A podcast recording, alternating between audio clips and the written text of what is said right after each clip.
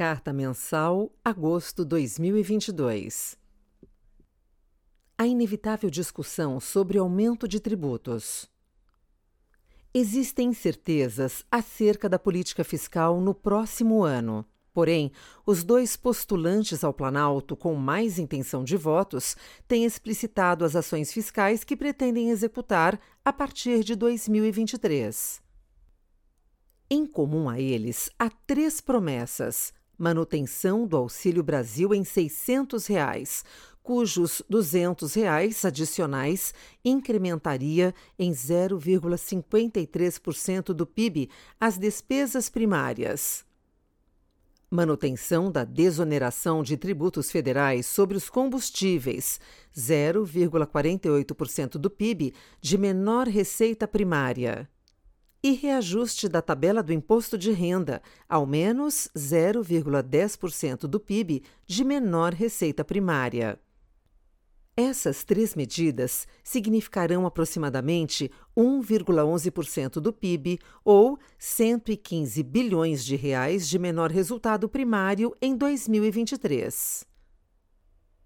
Além disso, em ambos os governos, há expectativa de gastos que pouco dependem da vontade do presidente, a exemplo de 60 bilhões de reais de precatórios e 10 bilhões de reais para compensação aos estados, que se efetivarão se o mecanismo de compensação dos precatórios previstos na atual legislação não funcionar e as negociações com os estados, Distrito Federal, atualmente feitas no âmbito do grupo de trabalho liderado pelo STF, se transformarem em despesas primárias por decisão judicial o que adicionaria 70 bilhões de reais às despesas primárias, 0,68% do PIB.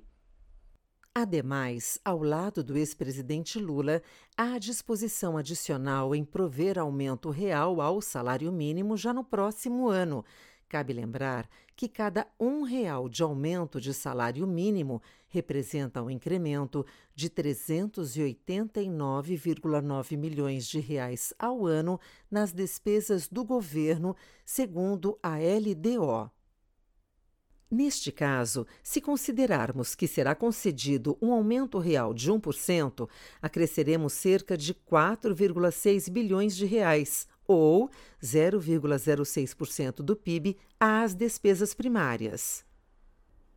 Considerando também inserções públicas do ex-ministro Nelson Barbosa, que parecem alinhadas aos discursos de Lula, pode-se adicionar a esse aumento real do salário mínimo o seguinte impacto fiscal: 45 bilhões de reais para a recomposição do orçamento na parte discricionária 30 bilhões de reais de investimentos e 15 bilhões de reais para a saúde e educação e 20 bilhões de reais de recomposição salarial do servidor público.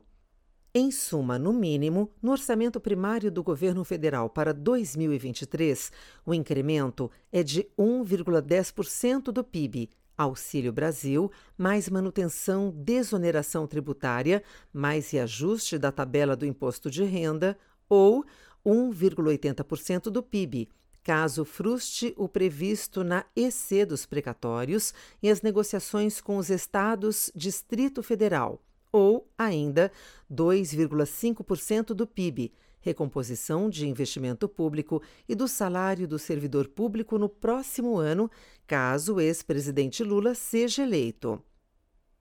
Esse é o resumo para 2023, conforme tabela 1. Para 2024 em diante, será preciso discutir uma nova regra fiscal e o programa de privatizações e concessões. Nelson Barbosa, assim como Lula, tem falado explicitamente que não há chance alguma em privatizar a PPSA, Pré-Sal Petróleo, ou a Petrobras, nem qualquer outra empresa pública. Contudo, um eventual governo do PT daria continuidade às concessões. Em suma, a eleição do Lula implica abandono do programa de privatizações, mas continuidade das concessões. Em relação à regra fiscal, os pronunciamentos públicos de membros do PT indicam que há uma meta de despesa começando em 19% do PIB, que chegaria a 18% do PIB em um horizonte de quatro anos. Nos 19% do PIB já estaria contido waiver ou licença para aumentar os gastos primários. Em 2022, devem ser de 18,30% do PIB por um ou dois anos, e em seguida viria a recuperação do superávit primário. Nos 18% do PIB, haveria 16,50% do PIB como meta de despesa corrente e 1,50% do PIB como meta de investimento público. De onde viria o superávit primário para tornar a dívida pública sustentável? Viria de aumento de carga tributária, que estimamos de pelo menos 2% do PIB, se alcançada a aludir a meta de 18% de despesas. Por outro lado, em relação a eventual governo Bolsonaro II, pode-se colocar como futura regra fiscal uma variação do que está sendo proposto por técnicos do Tesouro Nacional, que vem tendo apoio público do ministro Paulo Guedes. Este promete flexibilizar o teto dos gastos, mantendo ou até mesmo aumentando a atual austeridade fiscal, conforme já mencionado nas mídias tradicionais. A ideia é de criar três faixas de parâmetro de dívida bruta do governo geral como proporção do PIB e, de acordo com a faixa, abrir a possibilidade de aumentar o gasto. Uma das faixas seria a dívida estar abaixo de 60% do PIB, média do nível de endividamento dos países emergentes. Nesse caso, a despesa pública aumentaria pela inflação mais 2% a 2,50%, percentual equivalente ao PIB potencial. Se a dívida estiver entre 60% e 75% do PIB, a elevação da despesa cairia para a casa de 1% a 1,50%, além da inflação do IPCA. E a dívida estando acima de 75% do PIB, manter-se-ia a regra do teto. A despesa só pode ser corrigida pela inflação. Ora, uma vez que tanto PPSA, pré-sal petróleo, quanto a Petrobras já estão na carteira do PPI, Programa de Parcerias de Investimentos, provável consequência desse novo arcabouço fiscal é impulsionar a venda da carteira de ativos da PPSA ou a venda do controle da Petrobras, ou ambas. A venda desses dois ativos gerará aproximadamente 400 bilhões de reais, o que implicará diminuição de aproximadamente 5 pontos percentuais na dívida bruta, levando-a para cerca de 74% do PIB já em 2024. Daí, é possível depreender que a regra fiscal no Bolsonaro II flexibiliza o teto, mantendo a austeridade fiscal, uma vez que provê incentivos para que se acelere a privatização de ativos importantes no próximo ano, em troca de maior execução de despesa, com simultânea colocação da dívida em trajetória sustentável, dada a necessidade de superávit primário menor para a estabilização da dívida.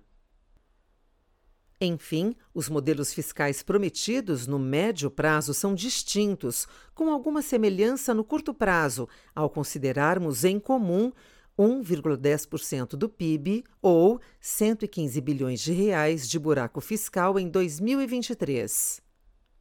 Logo, para compensá-lo, parece inevitável haver discussão de aumento de tributos após as eleições presidenciais no último bimestre deste ano.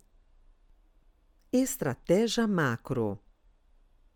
Em agosto, nos Estados Unidos, os índices dos gerentes de compra, PMI, apresentaram queda maior que o esperado e as estimativas para o PIB do segundo trimestre continuam desacelerando, com crescimento negativo. Porém, a fala do Jerome Powell, presidente do Banco Central americano, no Jackson Hole, simpósio de política econômica que reúne vários presidentes de bancos centrais e economistas, mostrou preocupação com a ancoragem das expectativas e necessidade de elevar e manter a taxa de juros alta por mais tempo, até que o processo inflacionário seja corrigido. Na Europa, o preço do gás natural voltou a subir nas últimas semanas de agosto, juntamente com o preço da eletricidade. Há também temor de que a Rússia volte a diminuir ou cancelar o fornecimento após o anúncio de fechamento da Nord Stream 1 e expectativas de inverno rigoroso, contribuindo para maior pressão no preço do gás e disseminação da inflação. Diante desse panorama, há perspectiva de maiores juros, a exemplo da abertura de taxas que ocorreu no Reino Unido ao longo da última semana de agosto. Na China, a preocupação em manter a inflação sob controle tem levado o governo a não ampliar os estímulos fiscais e monetários já existentes, afastando-a cada vez mais da meta de crescimento de 5,50%. Também contribui para o menor crescimento as altas temperaturas e o baixo nível de água, elevando a incerteza do suprimento de energia em várias megacidades, incluindo Xangai, que tem reduzido o ar-condicionado e desligado luzes e escadas rolantes, por exemplo. No Brasil, após as medidas de desoneração tributária, a inflação começou a ceder, embora os indicadores de núcleos e de difusão se mantenham pressionados. Em julho, o IPCA foi de menos 0,68%, acumulando 10,07% nos últimos 12 meses, abaixo dos 11,89% anteriores. Nossa previsão é que, para 2022, ou seja, em 12 meses, o IPCA se reduza para 5,90%, indicando que há um processo de convergência para a meta ao longo do horizonte relevante, que inclui a meta de 3,25% para 2023 e, em menor grau, 3% para 2024, estabelecidas pelo Conselho Monetário Nacional, CMN. Ademais, vale destacar que, com a PEC das Bondades aprovada no Congresso Nacional, haverá maior demanda agregada, que deve ajudar o PIB a ir em direção aos 2,80% no final deste ano. Com isso, esperamos que, no atual ciclo de alta da taxa Selic, a taxa básica de juros seja elevada até 14% ao ano, com aumento de 0,25 pontos percentuais em setembro. Nosso cenário para a Selic, assim como para o câmbio no final do ano, dependem da comunicação do Banco Central e da coordenação desta com as ações de política fiscal, que serão anunciadas e decididas após as eleições. No momento, esperamos um câmbio próximo de R$ 5,00 dólar no final deste ano, considerando o anúncio de política fiscal responsável e crível após as eleições. No mês, a maior contribuição positiva para os fundos veio de posições em juros locais, com posições doadas na curva pré-fixada, devido à proximidade do fim do ciclo de alta da Selic. Outro resultado de destaque foi em juros internacionais, com exposição tomada na parte curta curva de juros americana e posições menores em juros britânicos e europeus, que tiveram resultados positivos. Além disso, as posições dos fundos em bolsa brasileira também contribuíram positivamente no mês. Do lado negativo, a pior performance do mês foi do book de moedas principalmente na venda de dólar contra uma cesta de moedas diversas.